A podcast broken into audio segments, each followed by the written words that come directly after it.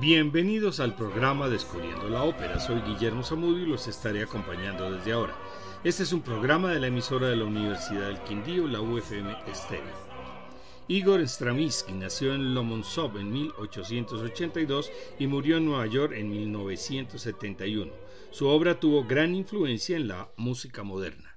Nació en Rusia, pero su vida transcurrió básicamente en Francia y Estados Unidos.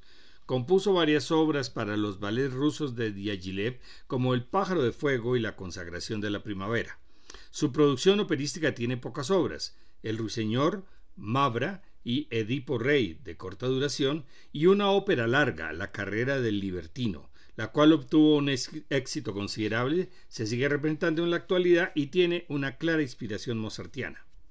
Edipo Rey es una ópera oratorio en dos actos, con música de Stravinsky y libreto basado en la tragedia de Sófocles, escrita en francés por el dramaturgo Jean Cocteau y traducida por el teólogo John Danilou al latín se estrenó en el Teatro Sarah Benrat de París el 30 de mayo de 1927. El texto dramático en latín se complementa con una narración en el idioma del público al que se esté presentando.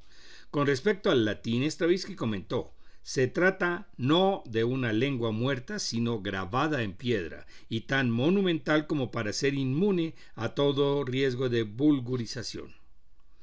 Para la elección del tema recurrió a la antigua Grecia, recordó haber quedado impresionado con Edipo Rey de Sófocles desde su juventud y contactó a Cocteau. Después de varias revisiones, el texto fue traducido al latín y Stravinsky comenzó a componer la música y la concluyó 20 días antes del estreno. Debido a la falta de fondos, se presentó en forma de concierto, sin vestuario ni escenografía, entre dos ballets de Diaghilev. La primera representación como ópera fue en febrero de 1928 en Berlín bajo la dirección de Otto Kemplerer y retornó a París en mayo de ese mismo año. La acción dramática es estática y de contundente rigidez, y sus personajes son comparables a estatuas vivientes, cuya presencia en escena no implica actuación, y solo la figura del narrador adquiere movilidad en la escena.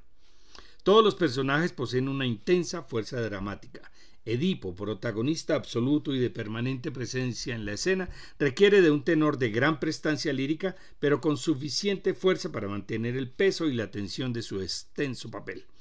Su arrogante estilo melódico incluye elaborados adornos en forma de escalas ascendentes y descendentes derivados de la ópera barroca. También se destaca el personaje de Yocasta, el cual requiere de una mezzosoprano o una soprano dramática, además del carácter expresivo del narrador. También es significativo el papel del coro integrado por tenores y bajos, emulando a los coros tradicionales de la tragedia griega. Primer acto. El narrador saluda a la audiencia, explicando la naturaleza del drama que van a ver y la situación de la escena. Tebas sufre una plaga y los ciudadanos se lamentan. Edipo, rey de Tebas y vencedor de la Esfinge, promete salvar a la ciudad. Creonte, su cuñado, regresa del oráculo de Delfos y pronuncia las palabras de los dioses. Tebas está amparando al asesino de Layo, el rey anterior, y, es ese asesino quien ha traído la plaga sobre la ciudad. Edipo promete descubrir al asesino y expulsarle. Entonces pregunta a Tiresias, el adivino, quien al principio rechaza hablar. Enfadado por su silencio, Edipo lo acusa de ser el asesino. Al ser provocado, Tiresias habla por fin y dice que el asesino del rey es un rey. Aterrado, Edipo acusa a Tiresias de estar de acuerdo con Creonte, quien cree que está ambicionando el trono. Después de una intervención del coro aparece la reina Yocasta y termina el primer acto. Vamos a escuchar la versión de la Orquesta Sinfónica y Coro de Chicago, dirigidos por el maestro James Levine, con el tenor inglés Philip Langridge como Edipo, los estadounidenses Florence Quivar, soprano como Yocasta, el bajo barítono James Morris como Creonte y el tenor Donald Catch como el pastor, el bajo alemán Jan Henry Ruttering como Tiresias y el bajo belga Jules Basta como el narrador. Spectateurs, vous allez entendre une version latine d'Édipe Roi. Afin de vous épargner tout effort d'oreille et de mémoire, Et comme l'opéra oratorio ne conserve les scènes qu'un certain aspect monumental, je vous rappellerai au fur et à mesure le drame de Sophocle. Sans le savoir, Oedipe est aux prises avec les forces qui nous surveillent de l'autre côté de la mort. Elles lui tendent depuis sa naissance un piège que vous allez voir se fermer là. Voici le drame. Thèbes se démoralise. Après le sphinx, la peste. Le cœur supplie Oedipe de sauver sa ville. Oedipe a vaincu le sphinx. Il promet.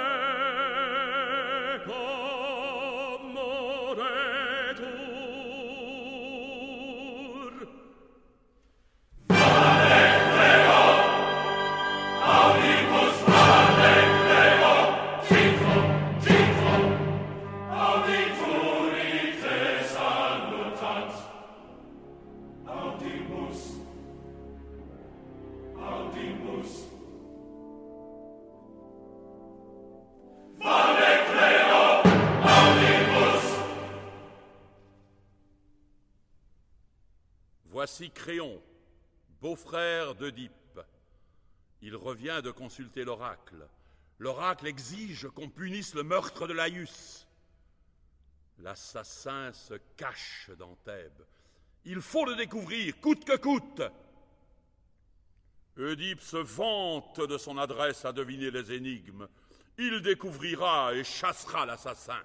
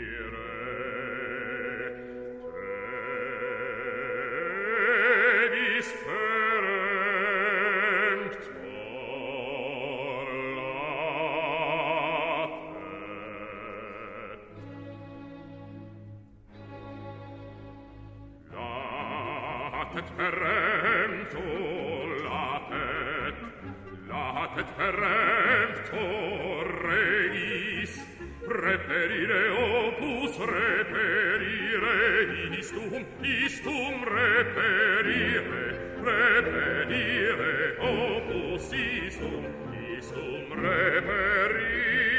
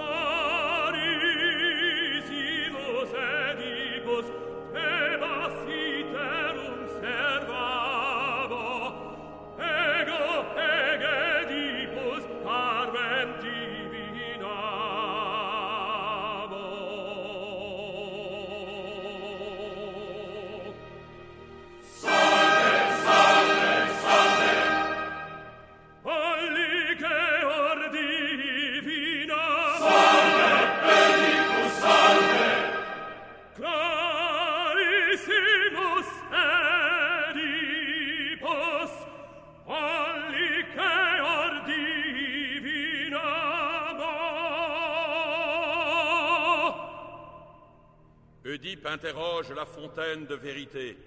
Tirésias le devint. Tirésias évite de répondre. Il n'ignore plus que Oedipe est joué par les dieux sans cœur. Ce silence irrite Oedipe. Il accuse Créon de vouloir le trône et Tirésias d'être son complice. Révolté par cette attitude injuste, Tirésias se décide. La fontaine parle. Voici l'oracle. L'assassin du roi est un roi.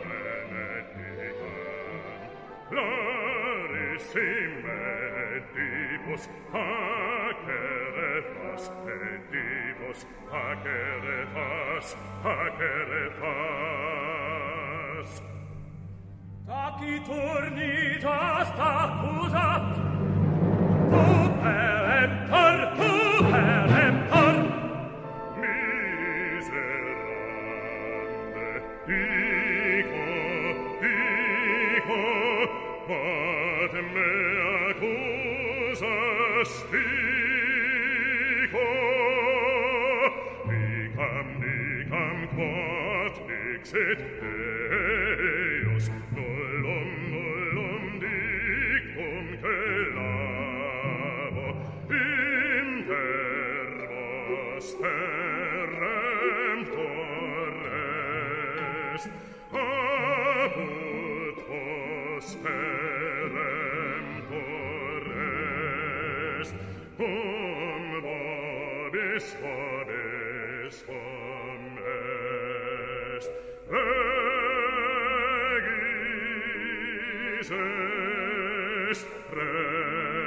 esperem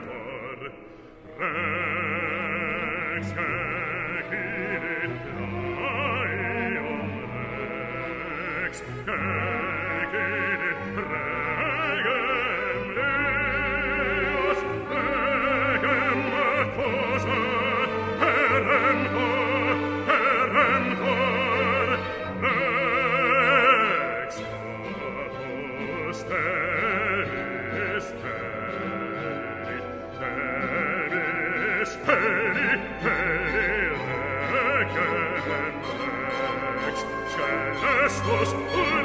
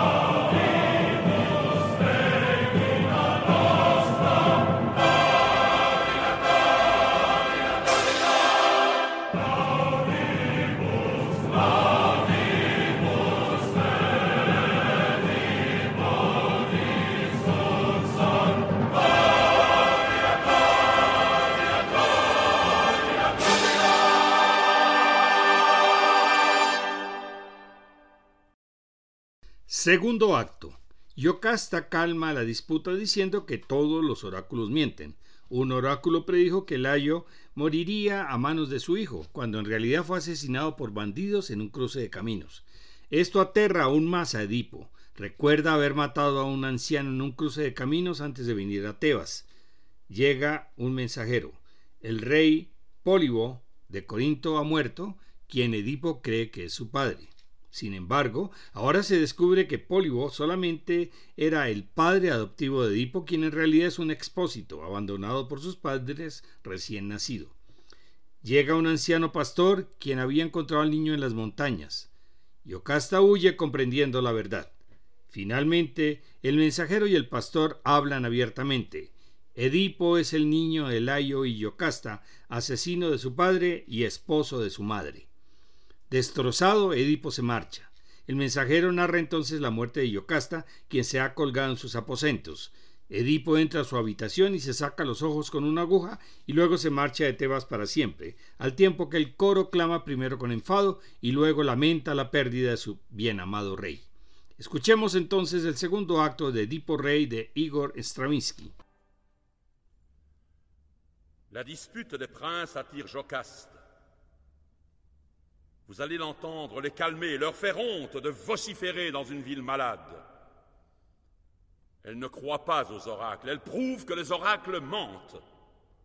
Par exemple, on avait prédit que Laius mourrait par un fils d'elle. Or, Laius a été assassiné par des voleurs au carrefour des trois routes de Doli et de Delphes. Trivium, carrefour, Retenez bien ce mot. Il épouvante Oedipe. Il se souvient qu'arrivant de Corinthe, avant sa rencontre avec le Sphinx, il a tué un vieillard au carrefour des trois routes. Si c'est Laius, que devenir? Car il ne peut retourner à Corinthe l'oracle l'ayant menacé de tuer son père et d'épouser sa mère. Il a peur.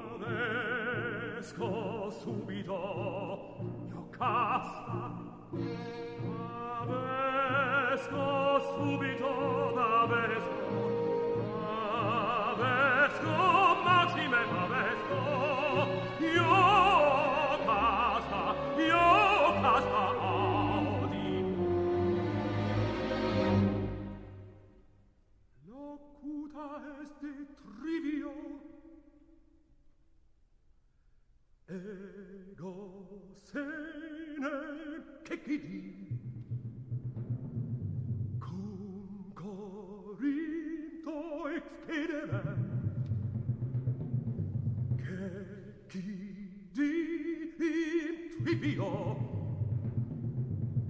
che chi di io casta sera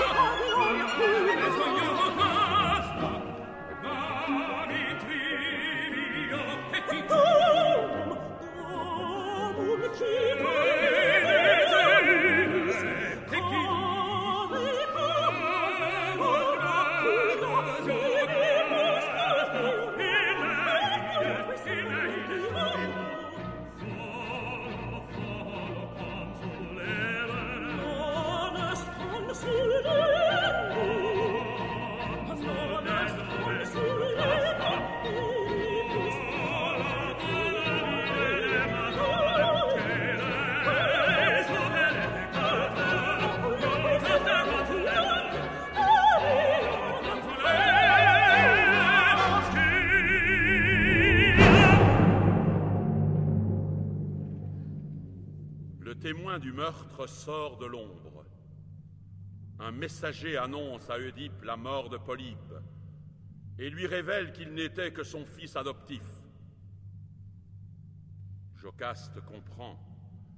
Elle tente de tirer Oedipe en arrière. Elle se sauve. Oedipe la croit honteuse d'être une femme de parvenu. Cet Oedipe, si fier de deviner tout, il est dans le piège. Il est le seul à ne pas s'en apercevoir. La vérité le frappe sur la tête. Il tombe. Il tombe de haut.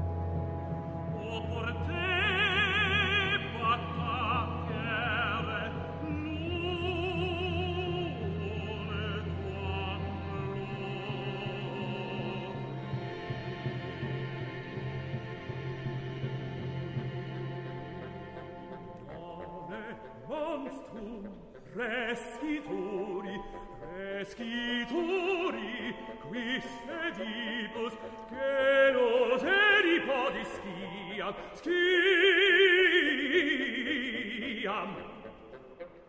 Hudet, locas tam fugit, hudet, hudet, edipi exolis, hudet, edipodis generis, sciam skiam Elipodis, Elipodis genus Skiam, skiam Elipodis genus, genus meum Skiam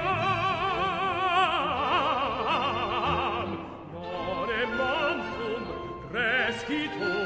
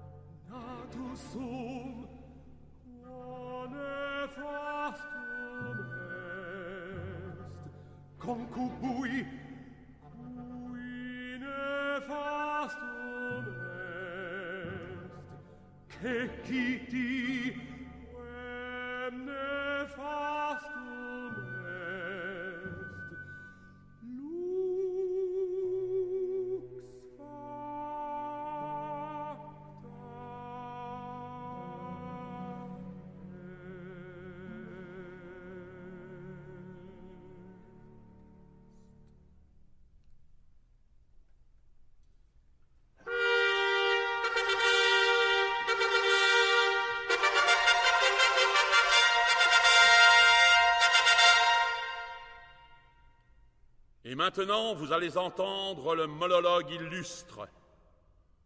La tête divine de Jocaste est morte. Monologue où le messager raconte la fin de Jocaste.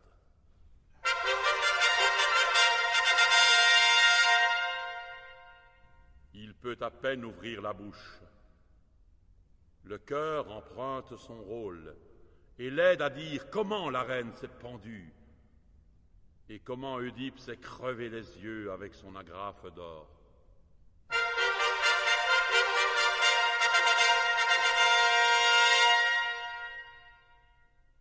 Ensuite, c'est l'épilogue. Le roi est pris. Il veut se montrer à tous, montrer la bête immonde, l'inceste, le parricide, le fou. On le chasse. On le chasse avec une extrême douceur. Adieu, adieu, pauvre Oedipe. Adieu, Oedipe. On t'aimait.